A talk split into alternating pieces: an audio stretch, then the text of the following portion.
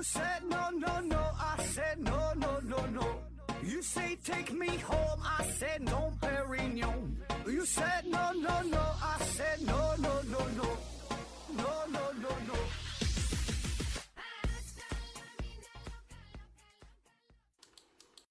拼命探索，不计后果。欢迎您收听《思考盒子》，本节目由喜马拉雅平台独家播出。今天呢，还是回答听友问题啊。第一个问题，啤酒加咖啡提问说：“请问，人类死后只有天堂和地狱这两种选择嘛？啊，有没有一个折中的方案呢？做一个平民百姓？”呃，关于死亡这个事儿啊，那我记得之前呢，在麦克说的节目当中呢，做过两期话题，呃，都是围绕着死亡的讨论。那这其中啊，就有一个问题说，你觉得自己死了之后是上天堂还是呃下地狱啊？那我想咱绝大多数人呐，可能他都不会想下地狱啊。虽然也觉得自己这辈子可能没干什么好事儿哈，按理说好像是应该下地狱，但是本能的他不喜欢下地狱啊。哎，但是比较有意思的一个点就是说，那是否喜欢愿意上天堂呢？这事儿吧，还真就不是那么简单哈。因为有些人觉得自己可能不配上天堂，然后呢，有些人就像这位听友就说的哈，好像就也不是特别想去啊，就想想说这个再次投胎做人哈，再来到人世间做一个平民百姓，呃，也挺好。虽然呢可能会多多少少有一些苦难啊，但是说人世间嘛，有这种酸甜苦辣，还有各种体验，哎，也挺有意思的。啊，所以呢，不想去天堂，也不想下地狱啊，反而呢是想，呃，找这么一个折中的方案，哎，继续做一个平民百姓啊。那么说，这个死了之后到底是什么样啊？到底是就只有天堂和地狱，没有其他选择吗？啊，这个呢，这就谁也不知道是什么样，对吧？就没有人知道真正的答案到底是啥。呃，不同的宗教，你不同的信仰，死后的结果，就这个态度啊，如何去看待死后这个问题，那也完全不一样，对吧？你像有这个天堂地狱啊，也有说叫投胎，重新投胎转世啊，重新做人的也有啊，对吧？还有说跳出六六道轮回的，你成佛了是吧？也有那说就死后就万事皆空，对吧？死了死了，一死百了，全都是归于尘埃，啥也不剩了啊。当然也有就是你说这种折中的方案，那确实有。所以这个就是看您个人的选择，你的想法，就是你认为死后的世界是啥样，那它就是啥样。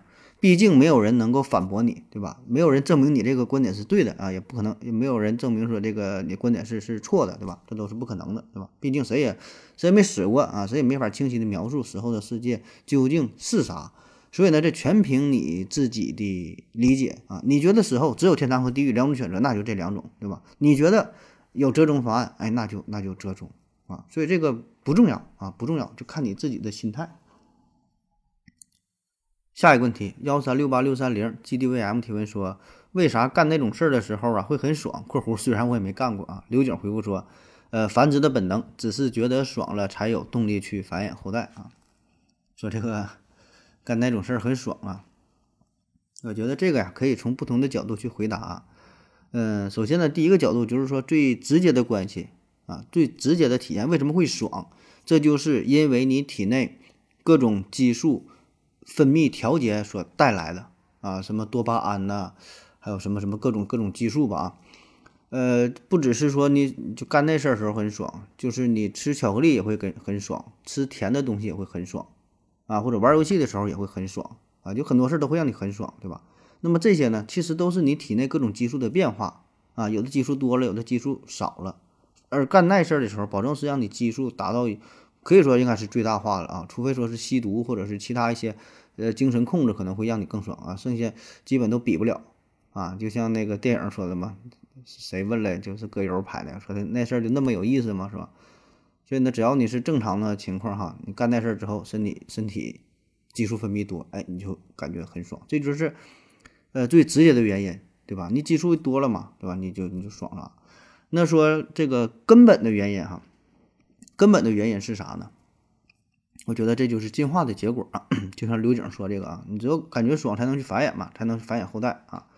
那那这个就是你能让你这个物种能继续呃传承下去一个保障啊。如果说某一个物种它非常讨厌干那事儿，就干那事儿特别不爽，特别难受，哎，怎么整怎么疼，怎么整怎么不舒服，那多半情况这种后代呃，这这种这个物种它是没有后代的，他繁衍不下去，或者说后代很少，对吧？整那挺难受的，他保证他就不爱干，对吧？保证自己爽才干，他不会说过多的考虑自己后代的事儿，他先让自己舒服了，才能说考虑我的后代的问题。特别是这些动物来说，它可能没有这么高等的思维啊，不不会说为了我后代的延续，哎，我不舒服我也得挺着，不至于，对吧？绝大多数还是出于这种生物学上的本能，觉得舒服才去做。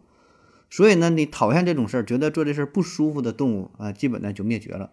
留下来的咱们这么多动物，也包括人类，起码说对这个事儿不是特别讨厌啊。特别是人类，他觉得是很爽啊。那动物呢不好说啊，就是动物这事儿爽不爽不好说，但咱推测应该不会说太难受，对吧？而且这个确实有很多科学家也就研究这个动物交配的本能啊，因为人交配的本能这个已经。很直接了，对吧？这大伙儿都体验过，你都明白，这就很很爽啊。那动物爽不爽呢？这还不知道啊。有科学家真就研究过了，呃，但是目前研究的结果来看吧，认为这个起码是昆虫啊，就像苍蝇、蚊子啊，或者是鱼类啊，哎，它们交配呢，可能没有什么快感啊，可能也是比较比较低等级的。你像高级些哺乳动物，可能挺爽，也不太知道啊。但是说，至于你说像鱼这种东西，你说它交配到底爽不爽，有没有快感？你谁也整不明白，你跟他没没法交流，对吧？这很有争议。那子非鱼，安知鱼之乐，对吧？你咋知道人家不爽呢？啊，反正目前主流的观点来看，这种低等的动物交配时候也是，就是没有什么快感。所以呢，就是咱之前说到这个交配时候带来的快乐是动物繁衍的唯一理由，这个可能也不太成立啊。那它为什么还要继续交配？有可能呢，就是它一种。这个先天性的基因就决定了，就是他成长发育到了一定程度之后，他这个基因使然，哎，就控制他，就让他去交配，也不是舒服，也不是不舒服，完了就是就得这么去做，可能有点类似于，就比如说咱们像像吃饭，你说吃饭爽，可能也也也挺爽，对吧？好吃的吃好吃的也挺爽，但是有些时候你说你就特别饿的了，对吧？你就吃个大馒头。你说吃的也怎么特别香、特别好吃吗？也不是。你说你会你会馋吗？对吧？馒头米饭会馋吗？不是，它只是说你你饿，你很饥饿啊，就导致了这种反应。不是说像你馋某一些东西啊，像吃了个什么，你想吃糖啊，像这馋馋了这个麻辣烫啊，对吧？它不是顶饿的东西啊，它是它是它是一种一种馋啊，它它是这种。所以呢，这个动物它到底是出于什么原因呢？现在也是没太研究明白啊。下一个问题啊，幺三六八六三零提问说，和尚为啥人会长眉毛啊？刘景回复说，据说可以挡住汗水流入眼睛啊。呃，说这个眉毛这个事儿啊，啊，这确实如此。眉毛主要的功能也就是防止这个水呀，呃，流入眼睛。这个水也不只是汗水啊，还包括说雨水啊。你下下下雨，你说冬天下雪，它也会呀，嗯，也会也可以帮你这个遮挡一部分啊。你看眉毛的造型也是，它是。呃，两边儿就是眉毛尖儿这个角，它是顺势往下的，对吧？你弯的嘛，在眼睛上面顺势往下啊，所以这样的话，有雨水啊、汗水，呃，滴在你的脑门上，然后呢，它就会顺着这个脸的两旁，以以及呢这个鼻子啊、眼窝这块儿的流下来，不会流入眼睛，嗯，这样呢就会保证一个很好的视野。而且你看，咱的祖先哈，原来那些那些原始人，他们长的这个脑门都挺大，啊，脑门挺大，前面凸出来的。其实这个也是一个，嗯，就是生物进化的一个原因。就是你看它这么挡上也是嘛，也是为了便于眼睛观看啊，它也能起到一定保护的遮挡的作用。但慢慢慢慢进化进化，这额头啊逐渐就凹进，有点扁了啊，变成现在这样。还有呢，就是这个眉毛，它也有一个。这个沟通的作用，交流啊，叫五官嘛。你看眉毛、眼睛，对吧？五官这个眉毛当眉毛也是非常重要的，它是呃可以表达你的情感，一种情绪的变化啊，就是有一些语言它无法传递的一些细微的表情，呃，可以通过这个眉毛哎表达出来啊。咱经常说看不出眉眼高低，你看他说眉毛和眼睛啊，看眉眼高低，就说啥这人不知道。不会察言观色哈，不知道别人这个心理想法是啥哈，看看不出这个局势的变化啊，不知道眉眼高低。所以说这个眉毛和眼睛的配合啊，这是一个信息的传递啊。还有一个呢，就是这个识别的作用，识别的作用啊，就你看一个人儿，你看他是他啊，他是张三儿，不是李四，哎，就是因为啥呢？你看他的五官嘛。那么在这里边，眉毛就起了一个很重要的作用。就通常咱们觉得这个眼睛是非常重要啊。现在是疫情期间戴着口罩，但基本基本你一看这个眼睛就知道这个人是谁。哎，其实呢这就忽略了眉毛的作用。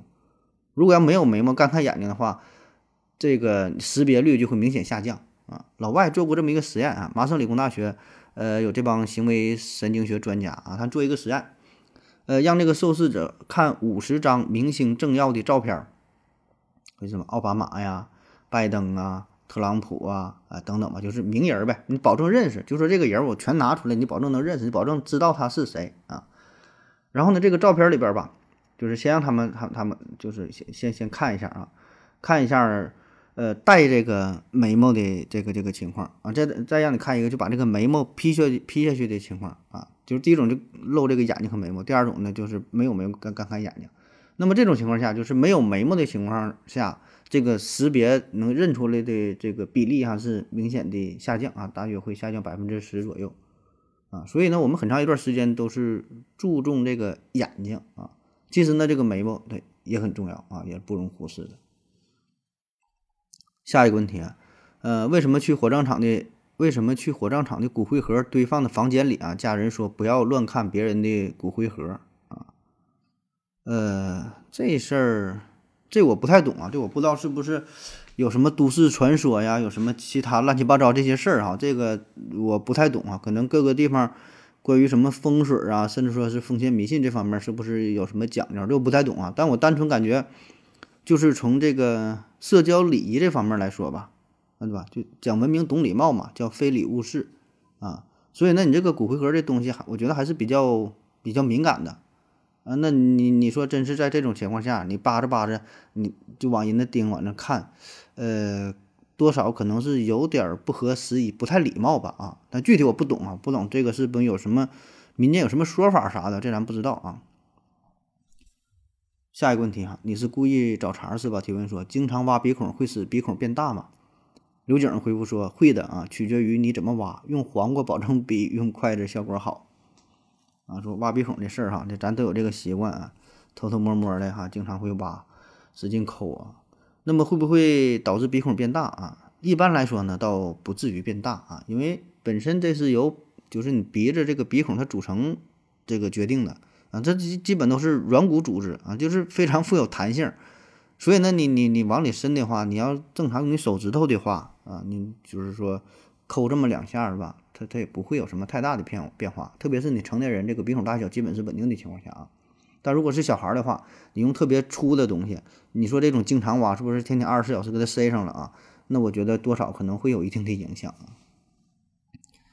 下一个问题啊，小听八五六六提问说，何总，为什么说欠钱的是大爷啊，要账的是孙子啊？每到年关呢，我爸都得请那些欠他工钱的人呢吃饭。有的时候呢，还得给人家送羊腿啊，就这样，这些人还不一定给啊。我还是大学生，还没进入到社会，不懂这其中的原因啊，非常想冲上去骂他们啊，想冲上去骂他们。长臂猿维斯回呃回复说，我一直也想不通这个欠钱不还的人为什么晚上睡得着觉啊。我要是借了钱没还，我基本上一直会惦记啊。夸张的说，怕万一自己不小心死掉了就不能还了，那对方就太惨了。你这这都是好人哈，这这是这是正经这个这个呃善良的人哈，就是你这种人，嗯，挺好啊。但是说现在社会上啥样人都有啊，就是你根本就不知道那帮人欠钱不还他是怎么想的啊。他不但能睡着觉哈，他是还钱他就睡不着觉了啊。必须就人生在世必须得欠点钱他才舒服啊。所以每个人的这个对待金钱的态度啊，这个三观是完全不一样啊。我还那句话，不能说谁好，说谁不好，只能说是不同啊。你你也不理解他，他也不理解你啊，啊，互相看一眼，说声傻逼就 OK 了啊。嗯，那咱说说为啥这个现在有一种情况就是欠钱是大爷，要要账是孙子。原来呢是是反过来，对吧？原来是谁有钱谁牛逼，现在是谁欠钱谁牛逼啊？为啥反过来了啊？嗯，这个情况我觉得。这是一个呃，整个一个社会一个很大的转变啊，嗯，我想咱很多人吧，也都是你应该都有过借钱和还钱的经历，对吧？你都跟人借过钱，嗯，或者是说别人跟你借过钱嘛，就都有过这种事儿，对吧？多多少少应该都遇到过啊。那一般都是啊，现在通常都这样，借钱的时候呢，这人是低三下四啊，恨不得下跪跟你叫声亲爹都行啊，赶紧就借我钱吧。哎，但是钱一到手了，马上就翻脸啊。他说一周还，哎，结果一个月呢还没有动静。你要找他要钱或者暗示他，甚至明示他了啊，说那啥时候手头宽裕，这钱就还了吧，对吧？哎，他还得找各种理由来推推脱你啊，啊，最后呢可能闹的这个关系还不太好。啊，可能说不经常有这样的嘛？借完钱了，钱没要回来，还还失去了这个朋友啊。所以说这个这个谈钱伤感情，谈感情伤钱嘛啊。那为啥欠钱的人现在这么牛啊，都成了大爷呢？我觉得最根本的原因就就是一条，就是他不还钱，你也不能把他给怎么地啊，或者说不会受到惩罚啊。就这种，即使有惩罚，这个惩罚的力度也是非常小，不会有他不会给他带来什么实质性的伤害。说白了，你也不能把我怎地，你也不能伤害我，对吧？我啥也不怕啊。所以你看，现在法律当中有很多这类的经济案件，就涉及钱的事儿啊，不是杀人放火，就是因为借钱的事儿。比如说老刘向老王借了八千块钱，当时呢也打也打这个借条了啊，也签字了，也是这个摁手印了啊，也承认啊。老刘也说了，我说确实，我到我之前跟那个从老王那借了八千块钱啊，你现在也是说让我还钱，是我也同意还，但我就是没有钱还不上。怎么办啊？你爱爱哪告哪告，对吧？不就这句话吗？那老王那说，那咱就走法律程序呗，法律程序呗，对吧？咱都是这个知法懂法守法不犯不犯法的人，对吧？走法律程序，那法律程序这也非常清晰明了了，对吧？这双方也都承认啊，没有什么争议。最后，呃，法院判决老王啊胜利了啊，确实有理。然后呢，老王拿到了一个判决书啊。然后这就完事儿了，是吧？那法院就管判谁有理，是吧？判你确实是对的啊，你你胜利。但是呢，人家还是没有钱，是吧？法律就法院不能帮你把这个钱给要回来，他只是让你拿到了一个判决书，你拿不出来，拿不出来这个这个这个钱。所以呢，这种胜诉对于老王来说没有任何意义，他想要的是自己的八千块钱啊。所以呢，我们在网上也会经常看到这种老赖，甚至有的就在法院现场就。大喊就是，我就我就没有钱，就还不上了，爱咋地咋地，你要你把我抓走，让我坐牢枪毙了也行，反正我就是要钱就是没有，要命一条，啊，不就这话吗？啊，因为他也知道你这种事儿，借钱的事儿，对吧？欠钱还钱就这种事儿，这属于民事纠纷，它不是刑事案件，所以呢，法院顶多也就是拘留呗，对吧？拘个十五天，完放出来，放出来完还还是不还钱，你咋的？你打我对吧？你打我，那那那你你就犯罪了，对吧？我欠你钱，我欠钱的事儿，对吧？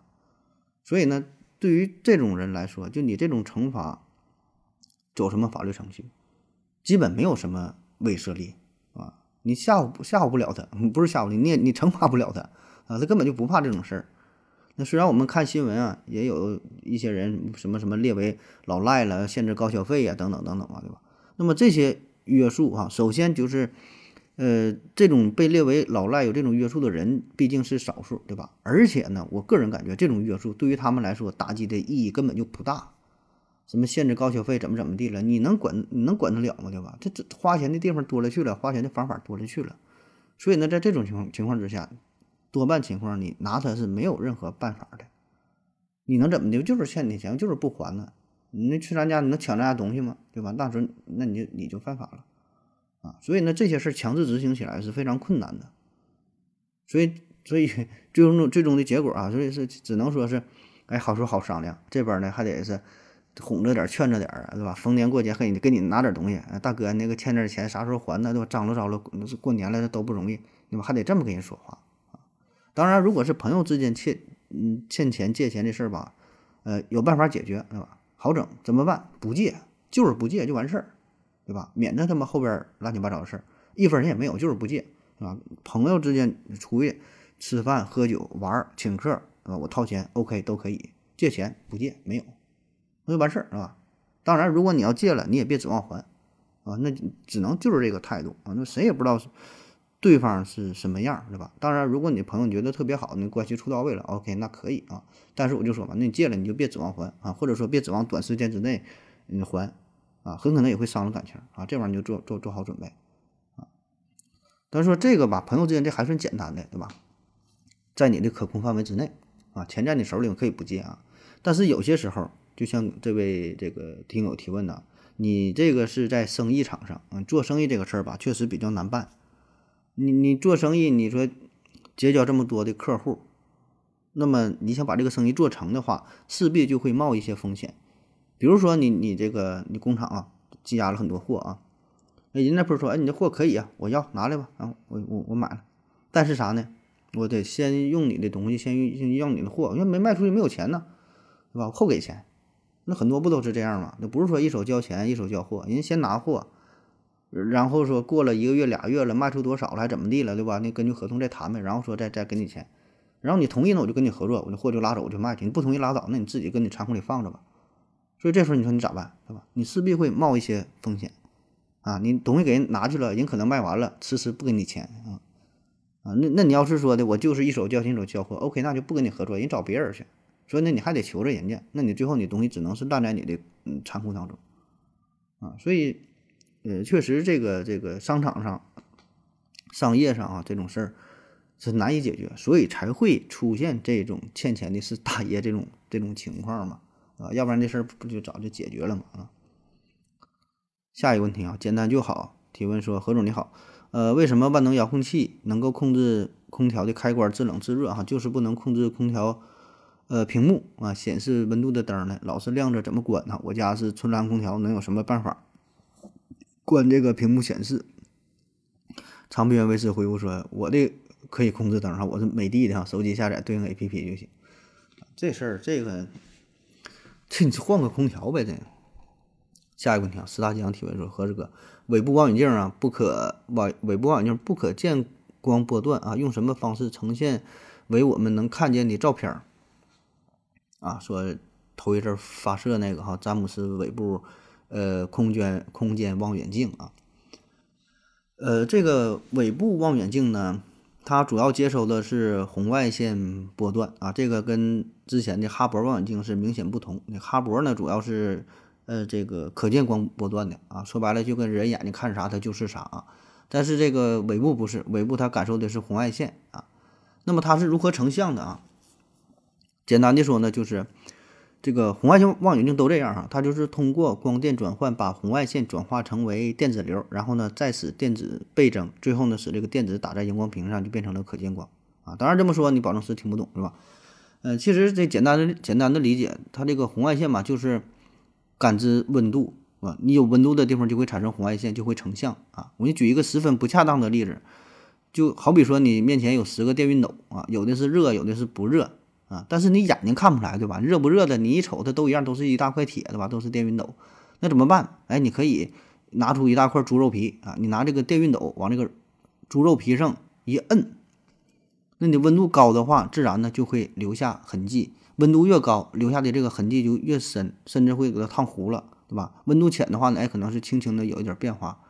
所以呢，这就是相当于把那看不见的这个红外线，对吧？温度的变化，呃，转化成。一种我们视觉能够感知到的啊照片啊，就一种转换啊。当然，实际的转换的方式比这个要复杂的多啊。但是说这个原理吧，就大致的方向吧，你可以这样去理解啊，就将不可见的变成可见的啊。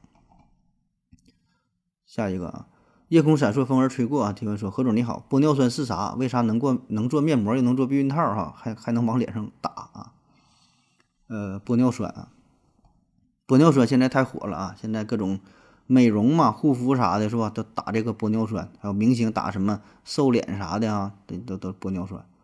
呃，玻尿酸其实它的呃大名应该叫做透明质酸啊，它呢是 D 葡萄糖醛酸及 N 乙酰葡糖胺组成的双糖单位的糖胺聚糖啊。具体是啥呢？它本质上呢是粘多糖啊。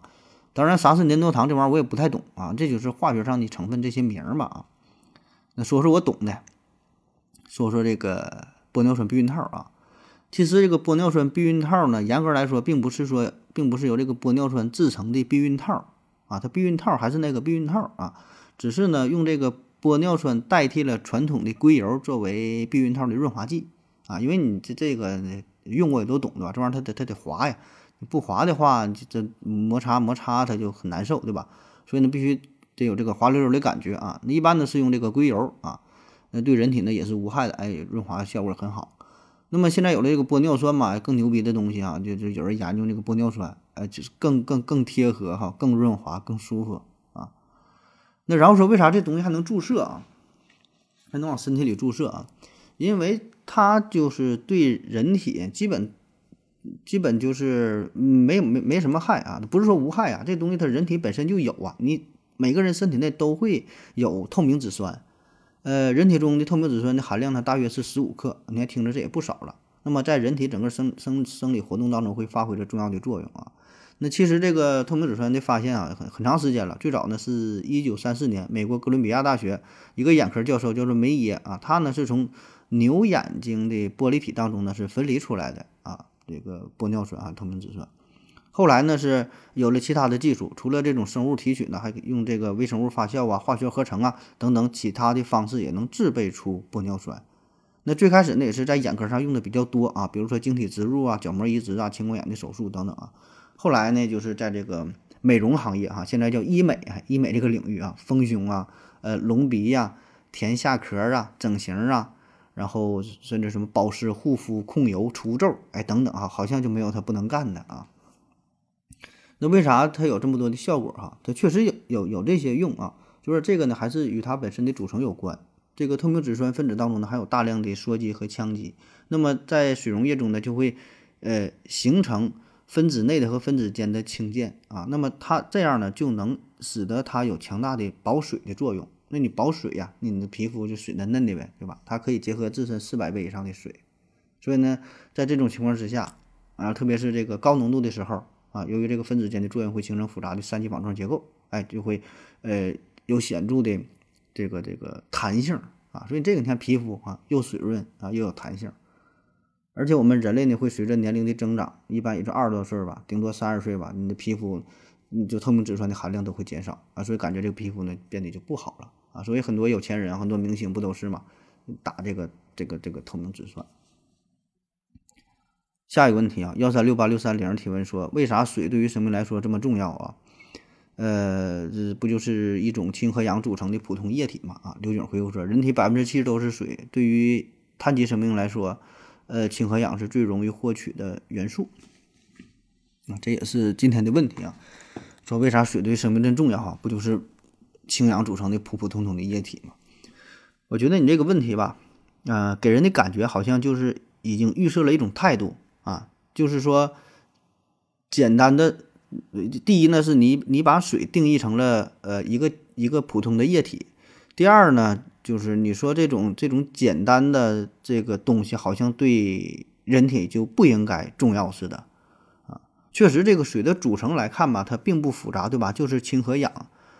啊，那那要按你这个说法的话，那那氧气那更简单了，氧气就是氧，对吧？还没有氢呢。但是氧气对于生物来说也很重要，所以我觉得你这问题得从两方面来回答哈。第一呢，就是水对生命的重要性；第二呢，就是为什么这么简单的东西又这么重要，对吧？那第一个问题就是水的重要性啊，这个可以从呃生物的进化、咱们人体的结构组成，然后生理生化的反应。新陈代谢的过程等等很多的角度去回答啊，而且我们的生命最开始也是在海洋当中产生的，对吧？从水生到陆生，从低级到高级，从简单到复杂啊。你像刚才刘景说的，人体绝大部分的这个这个组成不都是水，而且人体内的各种反应离不开水啊。所以这个你从任何一个角度来看，呃，很容易就会发现人体呢与水有着密切的关系，人体呢离不开水啊。我着重说一下第二个问题啊，就是。就你说这个为什么这么简单的东西还这么这么重要啊？其实我觉得这个问题本身就不成立啊。就是说你这个简单和重要，它俩之间没有什么直接的关系啊。就是为什么简单又重要？这个问题给我们的感觉就是简单它应该不重要才对啊，好像复杂才重要，对吧？那其实并不是这样的。本身你简单和复杂这个就是一个一个相对的事儿啊。那你说水这个构成复杂，那硫酸这个构成复不复杂呢？对吧？你单纯如果你没接触过化学，或者说就是了解不多的话，你一看这个硫酸的这个这个组成成分也没有啥呀，也是很很简单的，对吧？氢、氧、硫，那你说它这个成分，你说它有什么性质，烈不烈？你完全不知道，你也不知道它有什么强腐蚀性如何如何。那你说它简单简单还是复杂呢？三种三种构成，好像也不复杂。那很多东西的组成也就是两三种元素而已，但是它的性质或差的这个千差万别，对吧？你很多糖啊，什么什么组成啊，这不都是嘛？无非就是多了个碳、碳、氢、氧，就这几种组成。那是不同的比例，那组成的东西那差的多了去了，对吧？所以呢，一个物质的它的组成是简单还是复杂，与它对生命的重要意义来说，它俩是不成比例的，并不是说它越复杂对于生命越重要，越简单就越不重要。当然，也不是说它越复杂就越不重要，越简单就越重要。啊，就就是说，这俩之间，我觉得是没有没有什么明确的直接的相关性啊。呃，然后你说这个水是很普通的液体啊，这里边就说这个普通啊，到底什么叫普通啊？确实，水这种液体，它它它它很很普通啊。你说普通也确实很普通，就像咱说钱一样，你说钱它有什么特别的吗？没啥特别的，不就是几张普普通通的纸吗？对吧？那就像说咱刚过完这个春节，春节。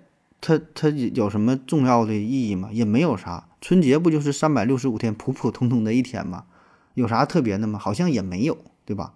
如果说抛开我们人类的存在，那水可能跟其他液体确实没有什么区别。钱呢，跟其他的纸张呢也没有什么区别。春节呢和其他的每一天呢也没有什么区别，对吧？所以这个普通和不普通，它很多时候都是以我们人类的角度去看啊，以我们人类作为出发点。就考虑它和我们人之间的关系，是吧？就是我们人才赋予了它这些特殊的意义。那没有人的存在，可能这水就是普通的液体，钱就是普通的纸，春节就是普通的一天，啊。所以呢，你这个普通和不普通，我觉得这都是相对的，对吧？就像咱经常说那，先定义什么叫做普通，对吧？你百度上说的普通就是平常的、一般的、不突出的，与它对应的呢叫做别致、特殊、珍贵。那你说这个水水到底是普通还是不普通，那我觉得可能这么说，它又，它又不太普通了，啊，它它不不普通啊，它多不普通，它多多特殊啊。所以这个事儿吧，就是说，嗯，它普不普普通和它什么什么这个重要性啊，这俩它也没有啥太大关系啊。而且呢，从地球上来看，你感觉这个水不普通，非常多，对吧？满眼全是水，这海洋面积这么大，但是如果你真的放眼全宇宙的话，水的存在，它也挺罕见的。起码呢，就目前研究的这么多星球来说，水，呃，挺少的啊，不能说完全没有的吧。它有的星球上是以其他的形式存在，有的找到冰了啥的。但是说真的，这种液态水，大范围的液态水，其实挺少见的。那这么说，那它就不普通了啊。那说到水这个事儿啊，还有另外一个疑问啊，咱多整两句。嗯，就是我们在探索外星生命的时候。啊，科学家发各种探测器呀，什么宇宙飞船啥的吧，不研究其他星球嘛？哎，首先最重要的就是想要去找水，是吧？找外星生命，前提说先要找到水。呃，之前是从火星的南极还北极啊，不说发现了大量的冰吧，很开心。然后又探索土卫六，还探索谁来着？反正不都是先要去说有水，对吧？有水就有希望啊。然后就有很多人质疑这个事儿嘛。就说这帮科学家的脑袋都有病哈，都秀逗了，一天天都学傻了啊！说研究外星生命就研究水，你这不是扯淡的吗？因为外星生命这些外星人，他很可能会以其他的形式存在，他很可能就不需要水，所以我们不能只从咱地球人的角度，就说你需要水，别人需要水啊，对吧？你这想法太单一了，不能仅从咱地球人的角度去去出发去思考啊！你想去认知这个宇宙，你的眼界你得放开一点，那么。这个事儿其实就是对科学有一个很大的误解啊，或者是，呃，怎么说呢？就你能想到这这点事儿，人家早就想到了啊。为什么去找水啊？首先呢，咱确实承认哈，就是宇宙当中的文明形式会多种多样，甚至是超出我们的想象啊。很可能并不是我们碳基生命的形式形式，什么形式我们不知道，完全超乎我们想象，特别大的、特别小的，甚至没没有这种这种肉体的存在，就是一个魂儿啊，在宇宙当中飘荡，那真有可能。对吧？就很可能不需要水啊，很可能绝大多数还都都不需要水啊，就是完全我们想象不到的方式，那那都有可能啊。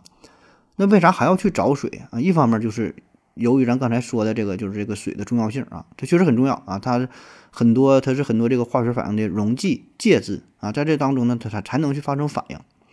那目前人类的观测数据表明呢，在宇宙当中的呃氢的那个含量是第一嘛，排的最多。然后呢，氧呢是排第三啊。那从含量上来看，氢和氧这种组成哈形成水，好像也是占据了一定的优势啊。